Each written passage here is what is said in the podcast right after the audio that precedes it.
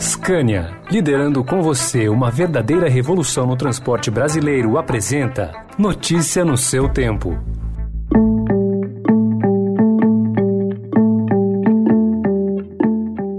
Olá, seja bem-vindo, seja bem-vinda. Começa agora mais uma edição do Notícia no seu tempo. Esse podcast é produzido pela equipe de jornalismo do Estadão para você ouvir em poucos minutos as principais informações do jornal. Entre os destaques de hoje, Ruptura do teto de gastos implode equipe de Paulo Guedes.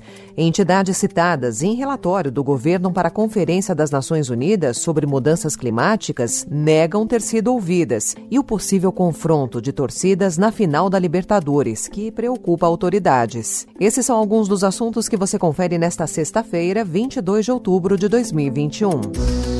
Estadão apresenta Notícia no seu tempo.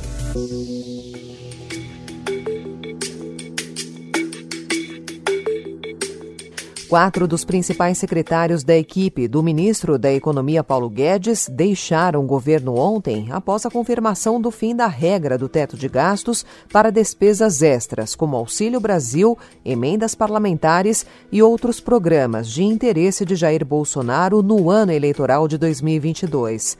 O abandono da principal âncora da política fiscal do país foi articulado pelo Centrão com o Palácio do Planalto. Pediram demissão o secretário especial de Tesouro e Orçamento Orçamento, Bruno Funchal, o secretário do Tesouro, Jefferson Bittencourt, e os secretários adjuntos Gildenora Dantas e Rafael Araújo. Em live, o presidente Jair Bolsonaro criticou as demissões na equipe de Guedes. Agora, tem secretário, como né, acontece às vezes tem o ministro, tem secretário que quer fazer valer a sua vontade.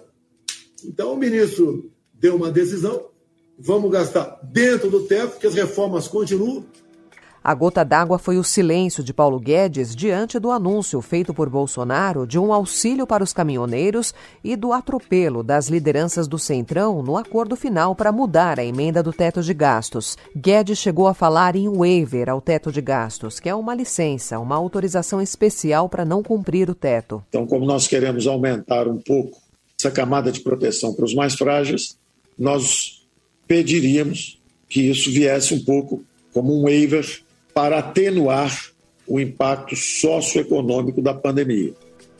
A mudança no teto de gastos vai abrir um espaço de 83 bilhões e 600 milhões de reais para despesas adicionais do governo em 2022. A proposta muda a fórmula do teto, que hoje é corrigido pelo IPCA acumulado em 12 meses até junho do ano anterior ao de sua vigência. A ideia é adotar a correção da inflação de janeiro a dezembro. O presidente do Senado, Rodrigo Pacheco, defendeu a revisão. Não é uma alteração do teto. O teto continua a existir, a responsabilidade fiscal também.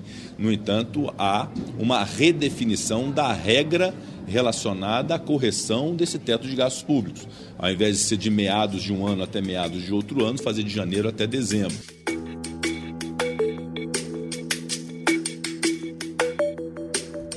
O Estadão também informa hoje que o ministro do Meio Ambiente, Joaquim Leite, passou as últimas semanas falando sobre as propostas que o Brasil vai levar à Conferência das Nações Unidas sobre as mudanças climáticas. O Brasil é, sim, um polo de pesquisa e desenvolvimento, um exemplo da agricultura de baixo carbono, de um carro elétrico, a combustão de uma energia renovável, que é o etanol, tratamento de resíduos na condição de um país tropical. Então, são alguns pontos aí que a gente tem que atuar para criar essa nova economia verde em uma dessas declarações, o ministro citou que essa proposta é resultado de um amplo debate e diálogo feito com mais de 200 empresas e instituições civis e públicas. Mas, conforme apurou a reportagem, diversos dos 219 citados negam oficialmente ter participado de qualquer conversa com o governo Bolsonaro sobre o evento, que será na Escócia entre os dias 31 de outubro e 12 de novembro. Entre os consultados pelo jornal estão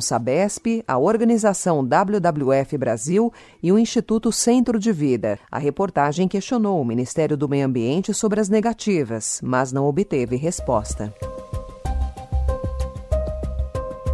E uma proposta de emenda à Constituição, endossada por líderes do governo Jair Bolsonaro e pela cúpula do Senado, pode ampliar a barganha política por cargos de embaixador do Brasil, indicados exclusivamente pelo presidente. Os parlamentares querem se livrar de uma marra ao retirar da Constituição um trecho que os obriga a abrir mão do mandato antes de assumir a chefia dos postos diplomáticos de maior prestígio no exterior. A PEC despertou preocupações de que possa abrir a porteira para a captura política das embaixadas pelo Centrão. Protocolada ontem, a proposta é de autoria do senador Davi Alcolumbre, presidente da Comissão de Constituição e Justiça.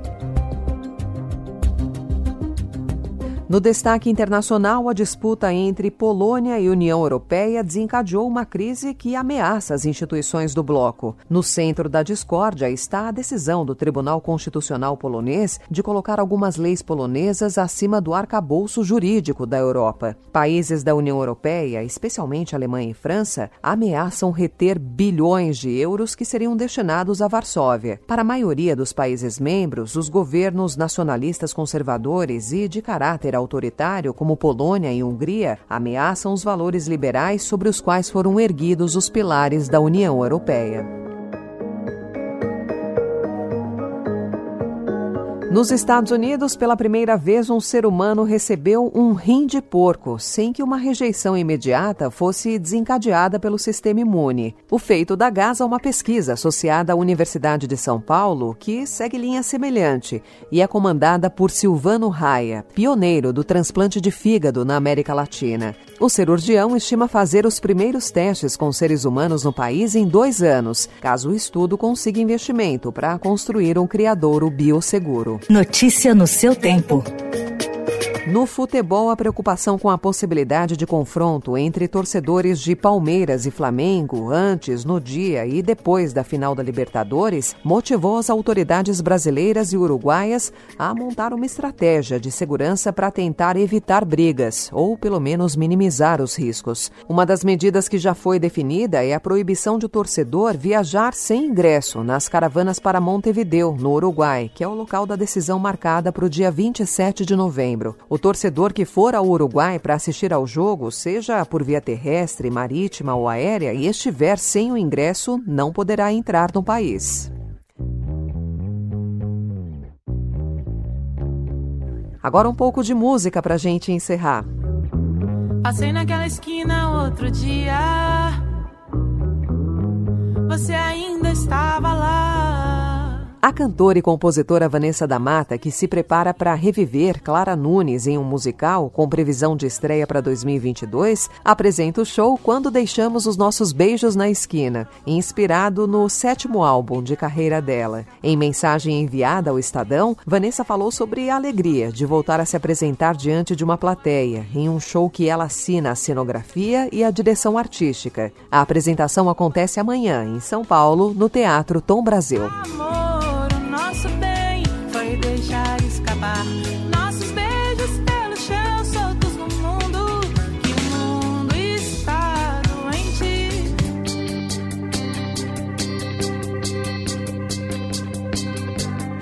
Essa foi mais uma edição do Notícia no seu tempo, com apresentação e roteiro de Alessandra Romano, produção e finalização de Gustavo Lopes. O editor de núcleo de áudio é Manuel Bonfim. Obrigada pela sua companhia até aqui e um excelente fim de semana. Você ouviu Notícia no seu tempo. Notícia no seu tempo. Oferecimento Scania, liderando com você uma verdadeira revolução no transporte brasileiro, rumo a um setor mais sustentável para os negócios, as pessoas e o meio ambiente. Acesse www.soluçõesescania.com.br e saiba mais.